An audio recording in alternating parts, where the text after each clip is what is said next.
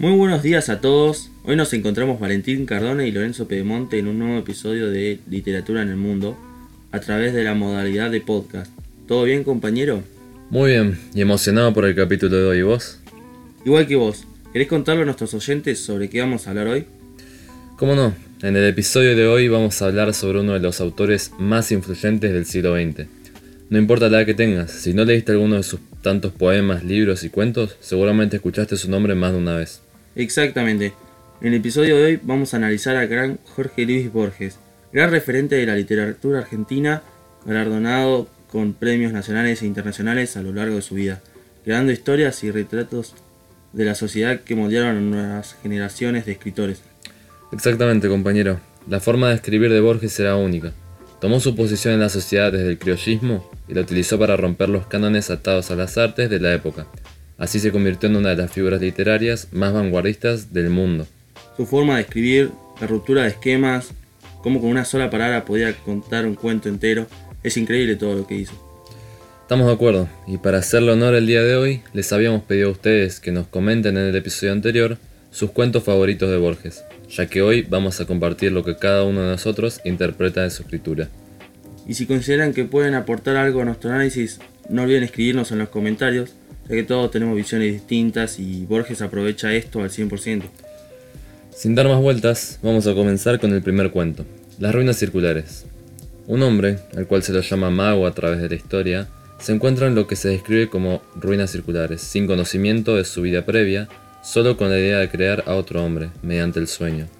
Así, tras intentar y fallar una primera vez, luego de dos años consigue soñar a quien llamaría su hijo, el cual exitosamente logra traer al mundo real. Sin embargo, lo envía lejos y sin memoria sobre su creador, ya que no quería que su hijo viviera sabiendo que era una ilusión, era el sueño de otro. Sin embargo, con el fin de que no se entere de esto, el protagonista eventualmente se dará cuenta que él también es el sueño de otra persona, que él no es real. Si vamos a la base del cuento, la temática principal es la creación y la realidad. Incluso en un momento del cuento se nombra a Adán, haciendo referencia al Génesis. Si tenemos esto en cuenta, así como el protagonista actúa como un dios al crear su hijo, alguien más ya lo creó a él. Como sabemos, Borges crea estos personajes y les da entidad. Entonces, ¿podríamos considerarlo como un dios también? ¿Acá, ¿Acaso no es él quien crea al narrador y a su vez el narrador a los personajes? Es un círculo, el principio es el final y viceversa. Borges usa esta idea de la vida y la realidad como un círculo y crea un relato no lineal, sino circular. ¿Y ustedes qué opinan? Recuerden que si quieren aportar algo pueden hacerlo. Mientras tanto vamos a seguir con el siguiente cuento, La intrusa. El narrador cuenta la historia de dos hermanos, los hermanos Nielsen, Cristian el mayor y Eduardo el menor. Ellos defendían su soledad, como dice el narrador, al ser temidos en su pueblo. Eran tan unidos que mal quitarse con uno era contar con los dos enemigos. El conflicto empieza cuando el hermano mayor, Cristian, trajo a vivir con él a Juliana Burgos, de la cual Eduardo se enamoró. Una noche Cristian se iba a una fiesta y le dijo a Eduardo, ahí la tenés a la Juliana, si la querés, usala. Desde esa noche la compartieron.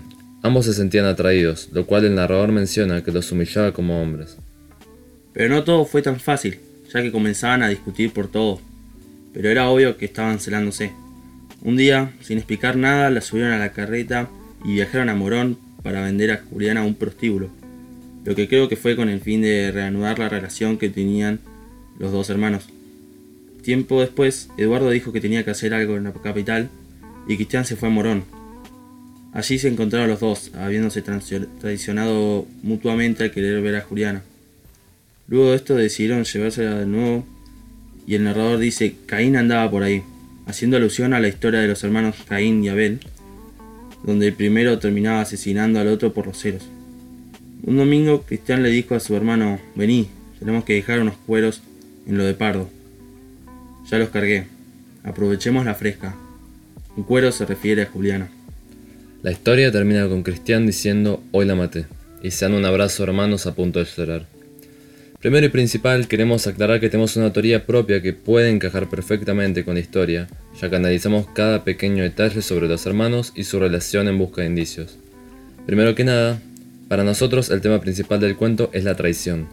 ¿Por qué motivo Cristian rompería ese pacto entre hermanos de soledad y mutua protección al traer a Juliana? ¿Y por qué tendría la necesidad también de presumirla en las fiestas en frente de todo el pueblo? El comportamiento de Eduardo de obediencia y sumisión hacia su hermano mayor no le permite expresar lo que siente. En lugar de usar la palabra, busca desahogarse con alcohol y otra mujer. Por el momento en el cual el narrador dice que ambos están enamorados de ella y que Cristian impulsa a su hermano a compartir a Juliana, es donde hicimos el clic. Estaban celándose, dijo el narrador, pero no por Juliana, sino entre ellos. Su cercana unión de hermanos, el desconocimiento de sus propios orígenes, el hecho de que Cristian quisiera mostrarse en público con Juliana, pero los sentimientos la avergonzaban. Los hermanos estaban enamorados, pero no de la mujer, sino entre ellos. Desde nuestra perspectiva, Borges crea esta relación inseparable de hermanos que no permitían a nadie ingresar a su vida, hasta que Cristian se dio cuenta de la realidad de su relación y buscó desaparecerla al llevar a Juliana a incitar a su hermano a estar con ella. También el hecho de que un triángulo amoroso podría llevarlos a conocerse como algo más que hermanos influyó en el trágico sacrificio de final. Esperamos que les haya parecido tan interesante como a nosotros este análisis. Personalmente estuvimos un largo rato discutiendo sobre cada detalle, cada palabra y cada mínima acción de los protagonistas, que pudiera dar alguna pista sobre un posible trasfondo. Recomendamos que lo lean. Ah, y antes de que se nos olvide, el narrador de este cuento es bastante particular, ya que en varias situaciones reconoce no saber con detalle los hechos y cuenta cómo lo escuchó de varias fuentes distintas, lo que convierte en testigo. Borges estaba constantemente con sus narradores llamando la atención del lector.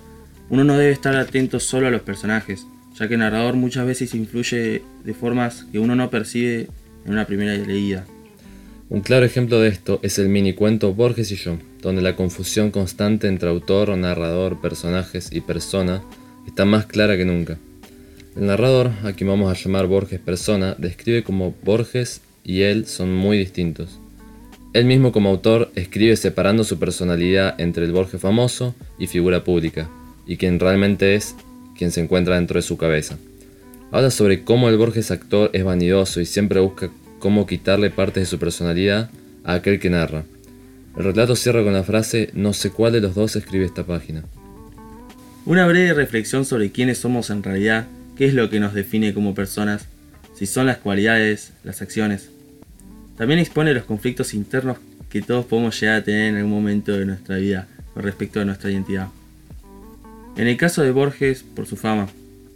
Pero teniendo en cuenta que ustedes, nuestros oyentes, son en su mayoría adolescentes, nos pareció importante incluir en este relato y concluir en él este episodio. Esta es la idea en la que esta guerra con el mundo se transforma en un enfrentamiento civil y todos pasamos por eso. Y ahora sí, llegamos al fin de este episodio.